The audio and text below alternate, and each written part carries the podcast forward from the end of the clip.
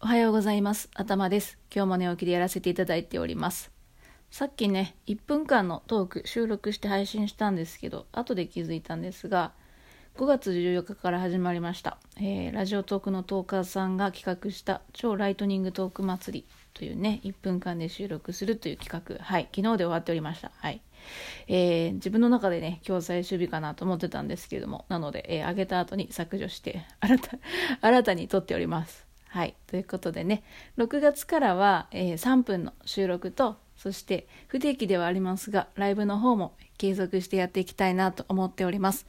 旅先を探すラジオ、そして旅の楽しさとかね、ワクワク感、そしてまだ知らない、えー地域の面白い場所っていうのをね、発見する、そんなコンテンツ作りをやっていきたいと思います。